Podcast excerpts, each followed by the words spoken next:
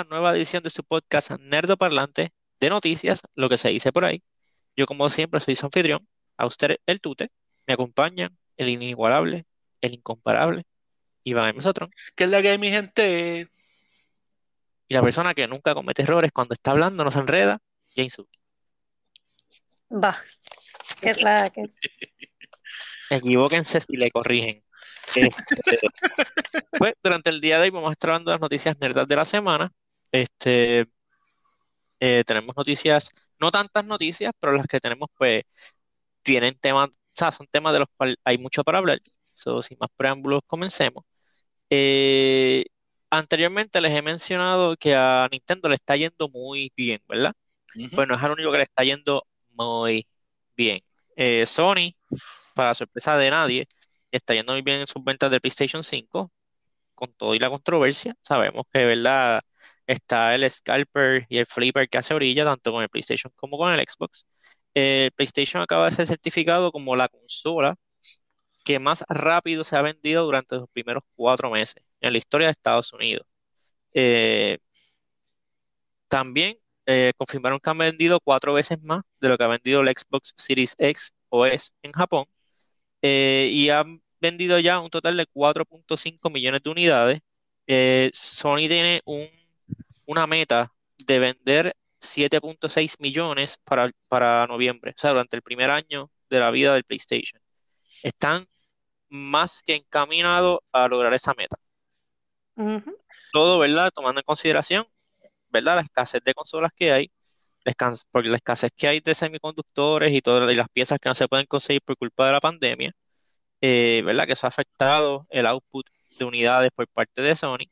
Y también que el mercado de consolas en Japón está disminuyendo. En Japón siempre ha sido una cultura que se eh, va más hacia lo portátil, cosas pequeñas. Y qué sé yo, el PlayStation, como que no, no tiene nada que ver con ser pequeño, ya que es una consola que es más grande. consola. Sí, la puedes usar como, como divisor de tu casa. Pero pi- pienso también que una, una de las cosas que obviamente este, ha, ha ayudado un montón al PlayStation, no se puede negar que el hecho de la pandemia, que estamos pasando tanto tiempo en nuestras casas, la gente tiene como que tiene más limitado lo que puede hacer, pues verdaderamente la consola es una excelente inversión, este, ¿verdad? Independientemente de la consola que sea, y como de las consolas que hay disponibles, este, no handheld, porque obviamente no estoy contando aquí al, al Switch, este, entre, entre ella y el Xbox, pues la ventaja que tiene es tener más juegos nuevos que no se han visto anteriormente, como que juegos que son exclusivos de ella, pues entiendo que eso le ha ayudado un montón. Pienso que como que se mezclaron las cosas ideales, como tuvo como un perfect storm ahí que le ayudó a vender un montón de consolas. Ujú. ¿tú te imaginas que estuviese con este revolú de la pandemia, el momentum que tiene el PlayStation 4 y que no hubiese escasez de consolas? Yach. No, no, no sé, no, no me imagino un mundo así porque un mundo así no es real. Sí. Sí, pero eso no es todo, ¿verdad? Xbox no, no ha estado, no, no, o sea, Xbox también subió su noticia, su noticia es buena, se completó ya oficialmente la adquisición de Bethesda y como parte de esa adquisición, los juegos de Bethesda ya forman parte de la familia de Microsoft. 20 juegos de Bethesda ahora están incluidos en el- lo que viene a ser el Game Pass. De ellos, 5 este, tienen lo que le están llamando un FPS, FPS Boost, eh, que es que, ¿verdad? Le mejoran el, Frame rate. el frame rate a los juegos. Eh, te voy a decir los juegos que son ahora. Eh, los juegos que tienen el frame rate boost en Game Pass, van a hablar, en, ¿verdad? en la familia de Xbox, son Fallout 4, Fallout 76, ¡yay! Prey, Prey, Elder Scrolls Skyrim Special Edition y Dishonored Definitive Edition. Ellos tienen el frame rate boost. En adición a eso, los otros juegos que están disponibles, eh, les indico ahora que se me perdió lo de anotado. ¿Y se me perdió? Aquí están. Este, son Dishonored 1 y 2, Doom 1, Doom 2, Doom 64, Doom 3, Doom Eternal, Fallout New Vegas, Fallout 4, Fallout 76, Prey, Rage 2, The Elder Scrolls Morrowind, Oblivion, Skyrim, The Elder Scrolls Online, The Within, Wolfenstein, The New Order, Wolfenstein, The Old Blood y Wolfenstein Youngblood, que creo que es como se llama ese juego. Sí. Son todos los juegos que están desde ya disponibles en, el Game Pass. Y de esos, por los seis que les mencioné, tienen un boost de, frame rate. Eh, ¿verdad? Ya dando fruto esta, esta adquisición por parte de Microsoft, una buena adquisición. Eh, so vamos a ver, ¿verdad? ¿Qué nos trae el futuro? Ya también Microsoft dijo de que algunos juegos de, de Bethesda en un futuro, pues sí van a ser exclusivos para su consola. Por algo los adquirió. Ujú. So, básicamente lo que ellos habían mencionado de que ah, ya no va a existir exclusividad, pues va a existir exclusividad. Bueno, ellos dijeron que no, iba a tener, no van a tener juegos exclusivos para Series X este, por un periodo, uno- uno- unos años. Porque creo que eran dos años. Pero no dijeron que no iban a tener Lo- exclusivos para Lo, Microsoft. lo que pa- yo no más, yo es que sé que sé que cubrimos una noticia que Microsoft en una estaba tirando este como hints que la exclusividad de, no me acuerdo si era de, de, de contenido o de juegos, era como anti-consumer. Sí. O sea, estoy tratando de acordarme cuál fue la noticia que tocamos de, de eso, que asumo que es lo, a lo que Suki está trayendo. Este, pero, ¿verdad? Es, entiendo también el momento que ellos lo hacen, es, es todo, esto es una guerra de, eh, de media. Ellos están obviamente tratando de compensar este, los, lo que pueden proveer ahora al momento y tratando de manipular un poco, este, ¿verdad? Y, darle este, un positive twist este, a, lo que, a lo que sí tienen, como que tratando de ver cómo enfocar de manera positiva lo que sí tienen.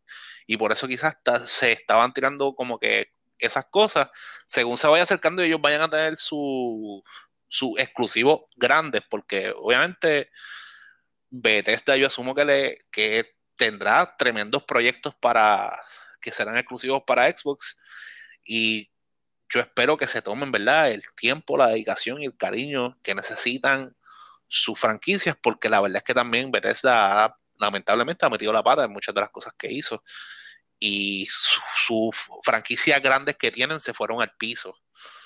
Este, yo espero que esto sea una oportunidad para ellos como de, de o que, que, venga alguien de Microsoft a decir como que, ok, vengo aquí para decirles que es una porquería y que no sirve y, y para que se pongan en su sitio. Como que esto es lo que necesitamos. Necesitamos hacer dinero, necesitamos que, la, que, que el juego venda y que esté en todos lados. O sea, como que todo el mundo diga, este es el mejor juego de X franquicia que jamás ha existido. Eso es lo que estamos buscando y eso es lo que nosotros como consumidores queremos. Nosotros queremos la mejor, el mejor producto posible.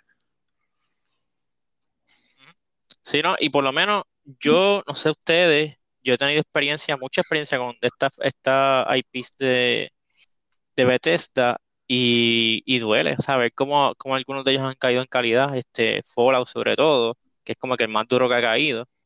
Eh, o el de Scrolls no han sacado nada realmente desde hace tiempo, porque no, nadie, nadie habla de Blades. Este juego no.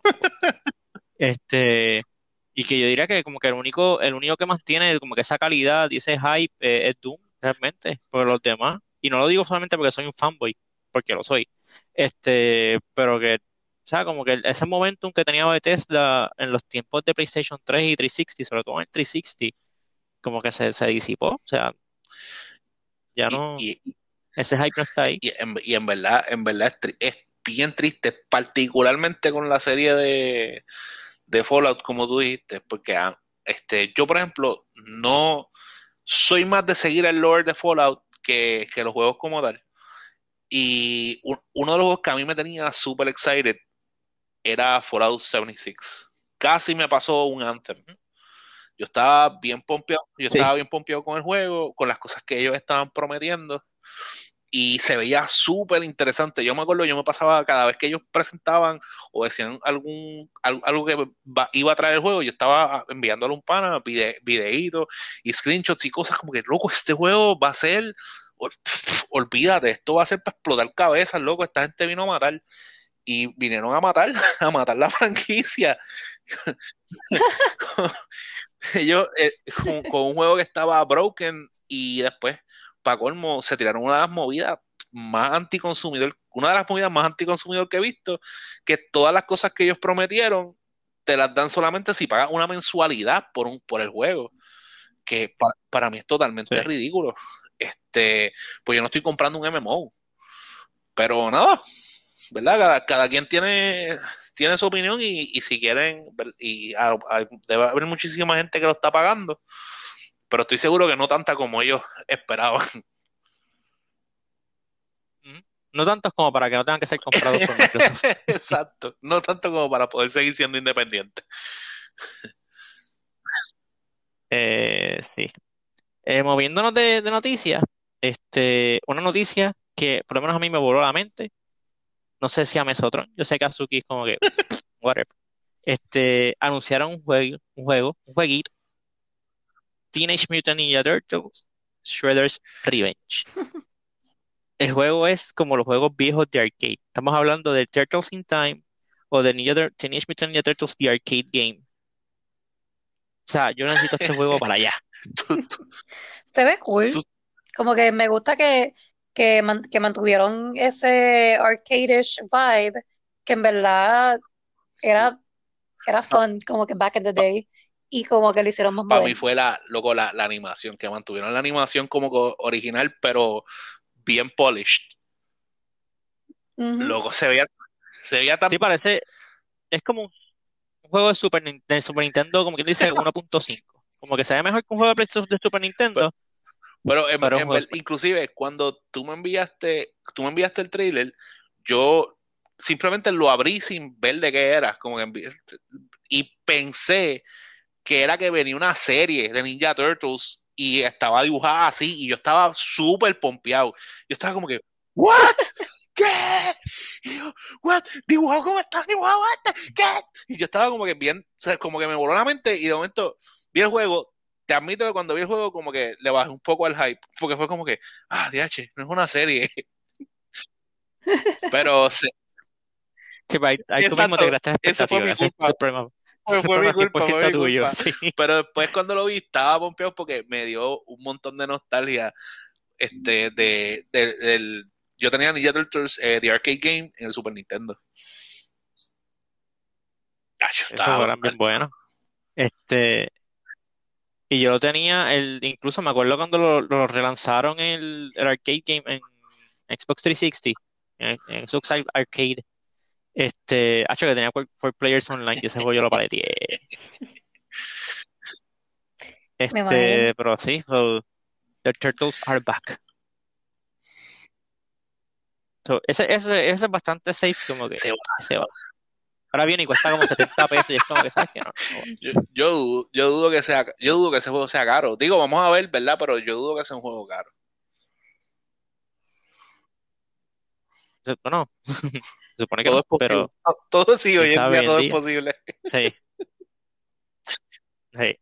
Este, ya pues cambiando de noticias, vamos a ver, que no, no damos muy frecuentemente noticias de cómics, vamos a ver una noticia de cómics, aunque es adyacente a una serie. Eh, debido al éxito de la serie de, de Disney Plus de WandaVision, pues Marvel Comics eh, se vio en la obligación, ¿verdad? Para vender, de hacer reprints o de reimprimir eh, varios cómics que ya había sacado de circulación basados en los personajes, o por lo menos alrededor de los personajes de Wanda y de Vision. Los cómics que están reimprimiendo son Vision, que es, es la, es la que de donde tomaron más o menos el estilo gráfico, que es el de, el de Vision viviendo solo y que crea, él crea su familia y las portadas parecen como programas de televisión.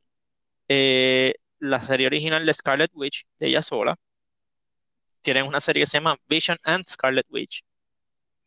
Y la más importante de no la más importante, pero de por sí la más exitosa y más famosa de, de Wanda, de Scarlet Witch, es House of M. Pues House of M también la están reimprimiendo eh, para que la gente, ¿verdad? Que, que ahora tiene mucho interés en esos personajes, pues las pueda ver, las pueda leer. Eso es bien smart. Like, Marvel está haciendo las cosas tan y tan bien que es como que Yo te, sorprendente. yo te voy a decir la verdad, si en algo es bueno Disney como tal, es marketing. ellos son, marketing. Pero antes de Disney, antes de que Marvel fuese de, de- de Disney, como que they already had their own thing going on, como mm, que, no Disney, por eso Disney los compró. Ellos estaban claro que sí, sí, ellos- ellos estaban building el, el multiverse. en películas. Ajá. A ellos le iba, eh, a, Mar- a Marvel como compañía le iba tan mal que ellos por eso estaban vendiendo las licencias de todos sus superhéroes, por eso están regados a través, como que estaban regados a través de todas las compañías. Ellos iban a quebrar. Pero las películas, o sea, la primera película que empezó el, el multiverse fue la de Iron Man Mm. 1. Y esa película fue mucho antes de que Disney los comprara. Y antes de que Disney los comprara, ellos ya, ya, ya, ya habían sacado un par, par de Sí, películas, la- recuerda que ellos, la licencia del personaje, el- la compañía paga por tener la licencia del personaje. Pero la, quien estaba haciendo los chavos no era Marvel. Era este Iron Man, yo creo que fue por Paramount, algo así, Universal, no sé. Y no, Hulk es, por- es Paramount.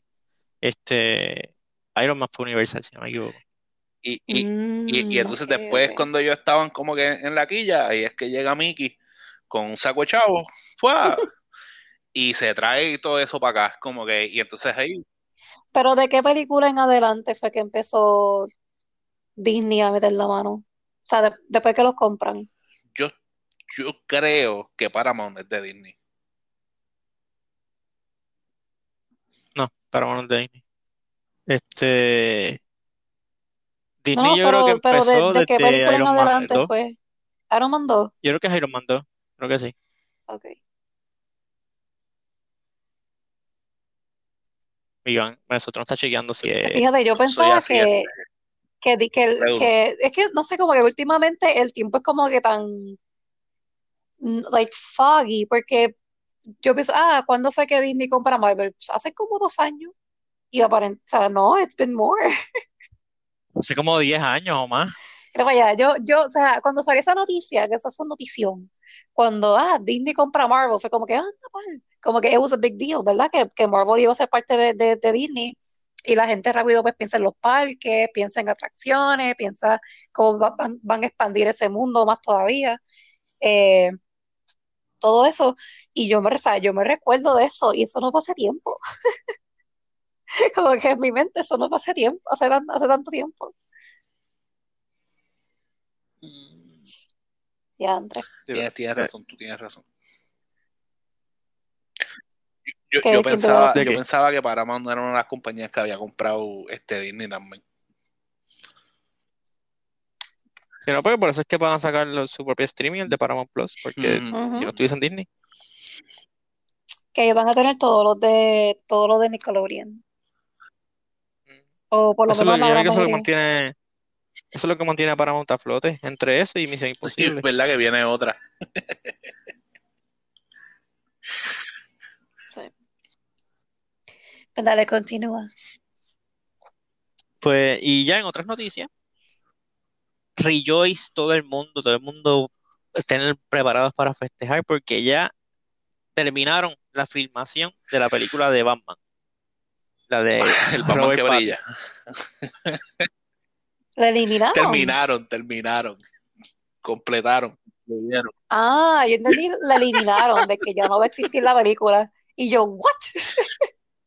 Después de tanta cosa. Sí, Terminaron la filmación. Ya, eso quiere decir que ya por lo menos Robert Pattinson ya no tiene que quejarse de que es mucho trabajo. Ya, ahora es editar la película y sacarla. ¿Verdad? Yo no, yo no supero el comentario ese de que él, él no, él no iba a hacer ejercicio porque él no quería hacer un, no iba a hacer un Batman fit. Como que no, ¿y, y qué, y qué tipo de momento Por vas eso a que tuvo que hacer? darle tantos puños al tipo ese en la, en el trailer, porque no, de un puño no, no, no los amaqueaba. Te tenía que adicionar para Bam Bam Bion y ya. What? ¿Para qué? Bam, bam, bion. Bam Bam Bion. Que él no es, él, él es, él es flacucho. O sea, tiene los músculos marcados y qué sé yo, pero es, es- es flaco. No me mires así, que Este, Bam Bam Bion es flaco. Él, él parece, un- él parece un triángulo al revés. Sí. Cuando tú lo ves. Porque, porque Ajá. está- Y, va, y Robert por, Pattinson por eso, ancho por como que lado. Terry McGuinness está ancho, está fuerte. Oh, ay, Dios mío. We're not gonna have this discussion porque, It's not a, o sea, it's not a discussion. yo sé, yo sé, yo sé que ustedes vieron eh, Batman Beyond the anime, o sea, la animación, el- los, muñequitos, Ajá. y Batman Beyond es Ah, flaco. pero, Y pero o sea, pues. comparado, comparado al, al Batman normal, que ese tipo es grande y está cortado y qué sé yo, o sea, Batman es grande. O sea, es, un, es un hombre grande y muy fuerte y musculoso y qué sé yo, o sea, siempre, siempre ha sido así. Él, es- él, él es un bloque, él es un bloque. Pero Batman Beyond es un flacucho a lo de él y super skinny. Bueno, bueno, O sea, está fuerte también. Bien. And yes, he's like a reverse triangle, pero no es tan ancho, no, ni, ni rem- remotamente cerca de ancho de lo que es el Batman normal. Está bien, sí, nosotros no estamos discutiendo eso de que él sea o no más grande que el Batman, Pues está bien, pues, pues eso fue el todo, eso physique fue de todo. Robert, no, no, no, el physique de Robert Pattinson no es como para interpretar un Batman. Dios mío. O sea, y si él no está dispuesto a pasar trabajo, pues hay un problema. Está bien, whatever. pero, pero ya la grabaron. Vamos a ver. A lo mejor la mejor película de Batman que jamás hemos visto. No, a lo mejor le añade los músculos en CGI.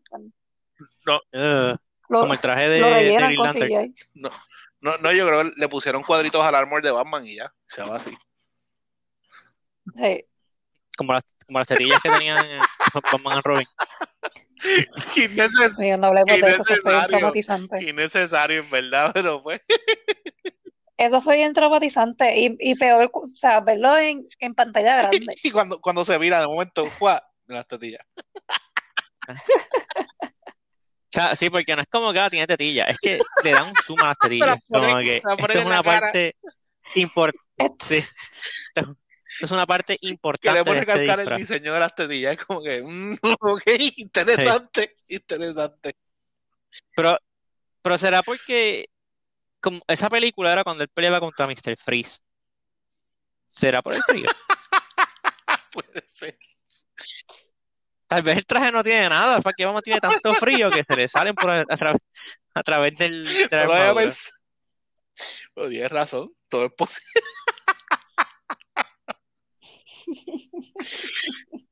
I, I think we cracked it. Eh, Este, tenemos que hablar el departamento de imágenes, necesitamos un post de esto. We cracked it. sí, como que, ¿verdad? Pues una encuesta, como que ustedes piensan que el traje es así o es que Batman tiene frío.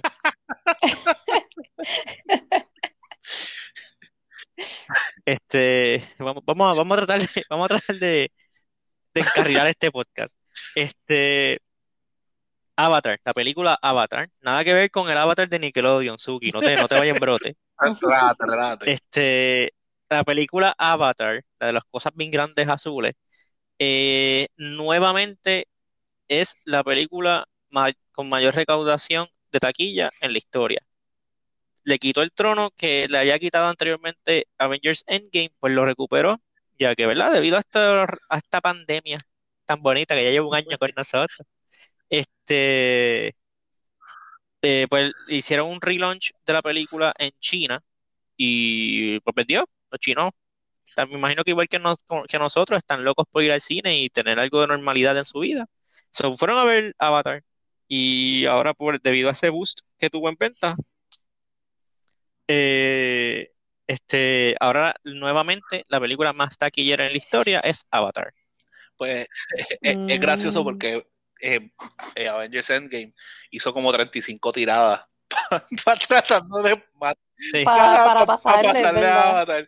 Ah, no, pues de momento otro, estaban otros screening y yo estaba como que, pero ya, todavía están haciendo screening. Ya la película está en DVD y ellos la seguían tirando para el Ellos como que estaban locos, locos por Sí, quitarle ese trono. porque Iván, Sí. y una vez que la pusieron, y literalmente fue por los fans, los mismos fans de como que no, vamos, o sea, fans, Ujú. los fanboys, como que no, otra vez, porque vamos a pasarle a Avatar, y yo la he visto ya cuatro veces, voy a volver a verla, y es como que, ¿sabes qué es lo, lo que a mí me, me da tristeza?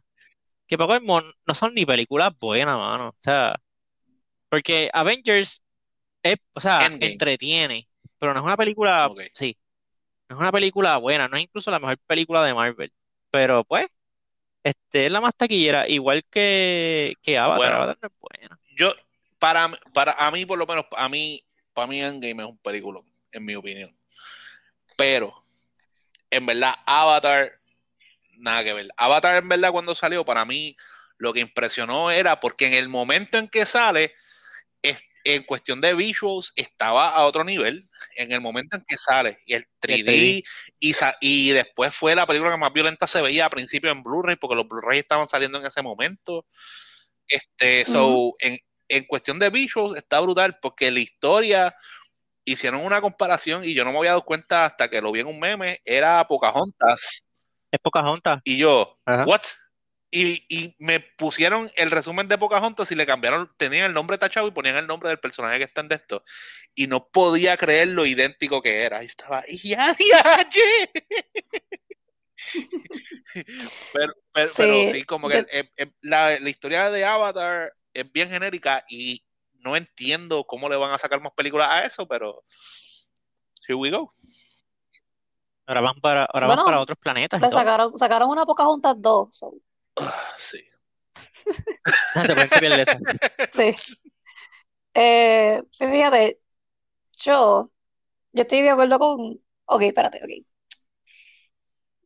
Endgame sí es un película, pero, pero, para mí, en mi, en mi opinión, Infinity War para mí fue mejor que Endgame. Lo que pasa es que el hype que creó Infinity War para y después la gente tuvo que esperar un año. O sea, eso es tan horrible. Fue, fue, horrible esa espera, horrible. Es como que la gente, el desespero de la, de la que, tenía la, la gente para ver Endgame fue tan y tan y tan grande que eso fue lo que le dio ese boost bien brutal porque honestamente tú te pones a ver los números y Endgame le pasa a Infinity War, pero no es por mucho. Ajá, sí, pero está bien, pero oye, yo no estoy diciendo de que, yo no he dicho que, ok, yo no he dicho que Endgame es mala. No, no, está bien. Pero simplemente no es.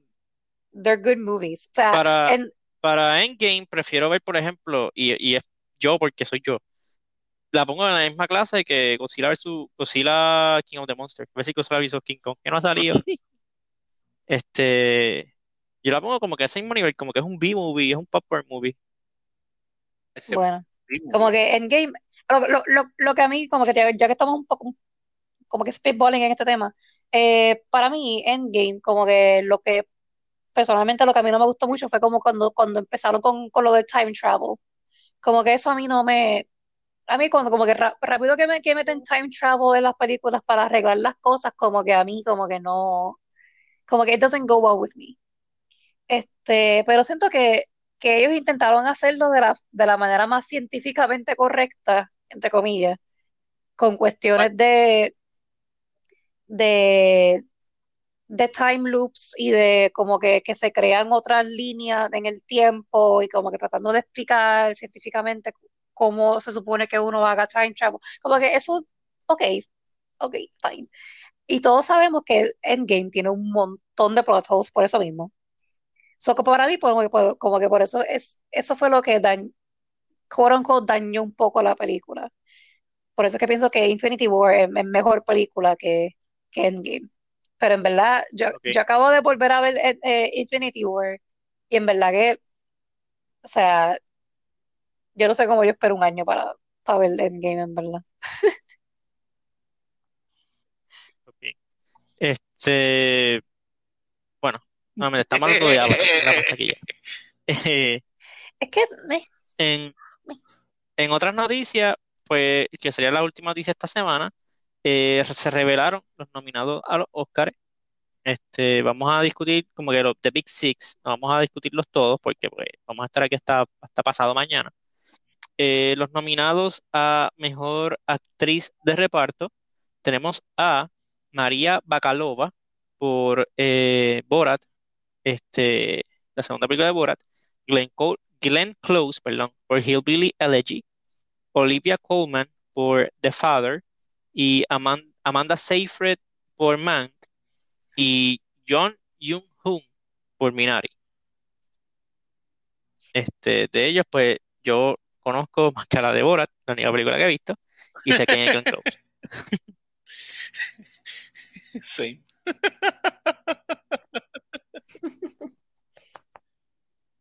Eh, mejor actor de reparto está Sacha Baron Cohen por eh, The Trial of the Chicago 7, Daniel Kaluuya por Judas and the Black Messiah. Él fue el que ganó el Globo de Oro como mejor actor. Eh, tenemos a Leslie Odom Jr. por One Night in Miami, a Paul Racy por Sound of Metal y a Lakeith Stanfield por Judas and the, and the Black Messiah. ¿Y cuál era ese? ¿Cuál era Eh, Judas? él Ah, es Bill, ok. Bill O'Neill. Sí. Este, eh, para los premios de mejor actriz, tenemos a Viola Davis por Ma Rainey's Black Bottom, siendo de Ma Rainey, Andra Day por The United States versus Billie Holiday, tenemos a Vanessa Kirby por Pieces of a Woman, Frances McDormand por Nomadland y Carey Mulligan por Promising for Promising Young Woman. Eh, mejor actor de reparto, no, perdón, mejor actor, a Riz Ahmed por Sound of Metal, Chau- Chadwick Boseman por Ma Rainey's Black Bottom, Ujú. Anthony Hopkins por The Father, Gary Oldman por Mank y a Steven Yeun por Minari. Esos son los nominados a mejor actor. Eh, el Globo de Oro sé que lo ganó Chadwick Boseman, ¿verdad? Un, un Globo de Oro póstumo. Eh, a ver si continúa, ¿verdad? Ese, ese patrón con los, con los Oscars. A, a mí siempre me pasa con los Oscars lo mismo, que es que la mayoría de las películas que ellos nominan yo no las he visto. Este año, este año hemos visto, voy ahora con la, voy ahora con director, después vamos con la película. Eh, mejor director, tenemos a Lee Isaac Chung por Minari, tenemos a Emerald Fennell por Promising Young Woman, David Fincher por Mank, Thomas Vinterberg por Another Round y Chloe Zhao eh, para Nomadland. Ahora, las nominadas a mejor película, ellos tienen un máximo de hasta eh, o 10 películas para nominar, nominaron 8. Las películas nominadas son eh, The Father, tenemos Judas and the Black Messiah, esa la vimos, eh, Mank, este es Netflix, Minari, Nomadland, Promising Young Woman, Sound of Metal y The Trial of the Chicago Netflix. 7. Ujú. Esas son las películas que están eh, disponibles, eh, no disponibles, no, nominadas al Oscar de mejor película. Eh, la que más nominaciones se llevó en general fue Mank de Netflix, eh, dirigida por eh, David Fincher. Esa es la que más nominaciones se llevó a lo largo de la, de la noche. Pienso, ¿verdad? Que, que está, que algo que I, I think we should comment en cuestión de, de la calidad de lo que Netflix tira. La verdad es que Netflix tira un montón de contenidos, tira una cantidad a veces absurda de contenido. A mí, a mí a veces me sorprende. Pero dentro de todas las cosas que tira, tira muchas cosas de, de bastante calidad, porque se llevan, siempre tiene, la otra vez era con este, The Queen's Gambit, que tenía también un montón de nominaciones. Sí. O sea, Tiene los Globos y de Oro. ahora tiene otra vez dos, este, dos películas o dos. eh, Son The Trial of the Chicago 7 es una película o una serie. Ah, pues. Pues sabes, Una como película. que tiene dos películas aquí metidas, como que le están, le están metiendo cariño y le están, y le están metiendo dinero a, a lo que es exclusivo de ellos también. Como que I comment that.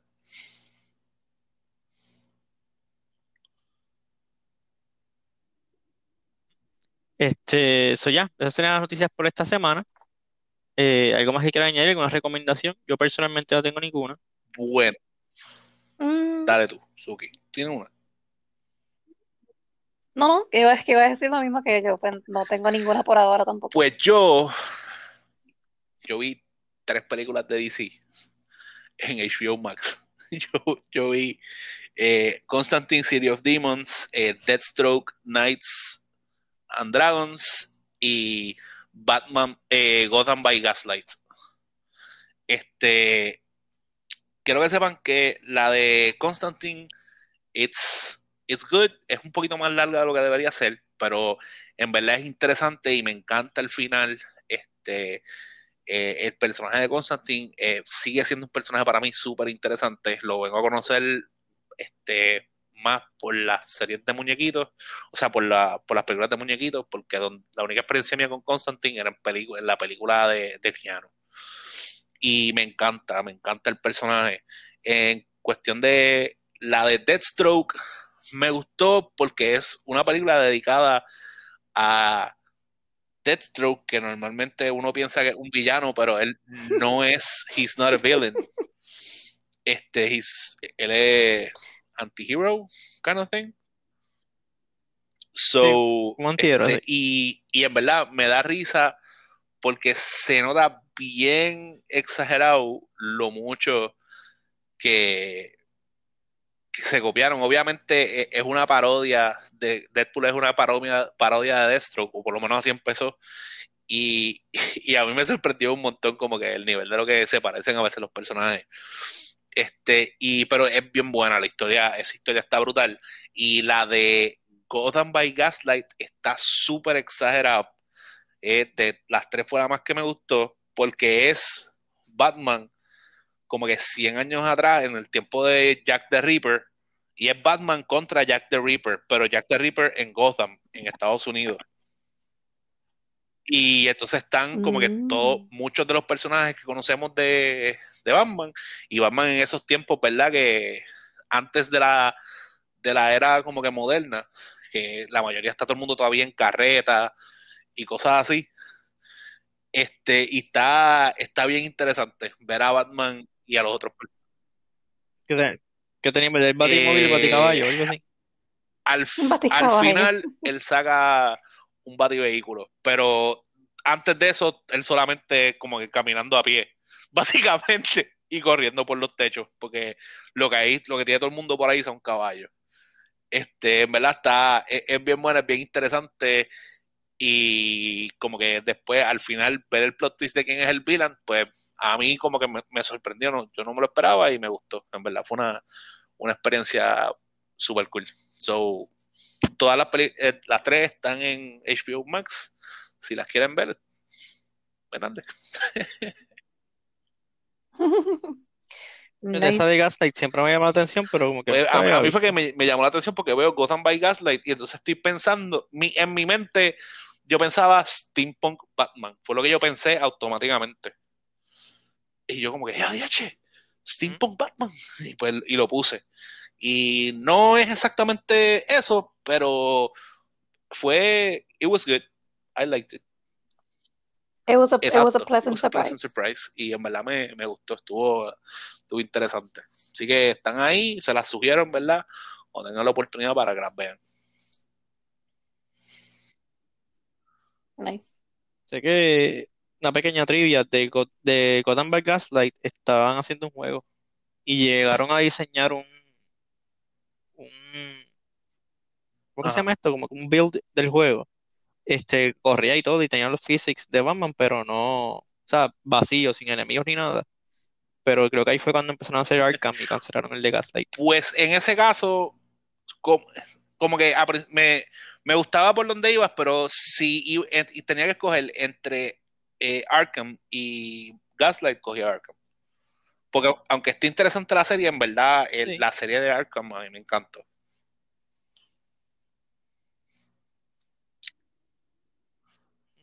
No sé, Olio, este, este Arkham cambió básicamente el, el entorno de los videojuegos. Pero anyway, vamos a dejarlo ahí por esta semana. Eh, queremos hacer una pequeña pausa, si me permiten. Este, desearle cumpleaños a un seguidor del podcast, a Ángel. Voy a hacer este apellido por si acaso, Angelito. También si tienen curiosidad pueden buscarlo en Instagram y en Facebook, Make It Custom. Él se dedica a hacer eh, camisas custom y también si quieren hacer este, botellas de agua, cosas por el estilo, eh, gorras, él las hace de calidad, de buen precio. Felicidades. felicidades, felicidades. Felicidades. Nada, nos vemos el resto de la semana. Eh, el tema del jueves, vamos a estar hablando de cuatro meses después, o sea, ya va una tercera parte de un año afuera del PlayStation 5, como le está yendo a Sony. Eh, y en la película. Vamos a estar hablando de ya preparándonos para la salida de Godzilla vs. King Kong. Vamos a ver la película de Kong School Island. Está disponible en HBO Max. So, nada, se me cuidan, se portan bien. Nos vemos, bye. Bye.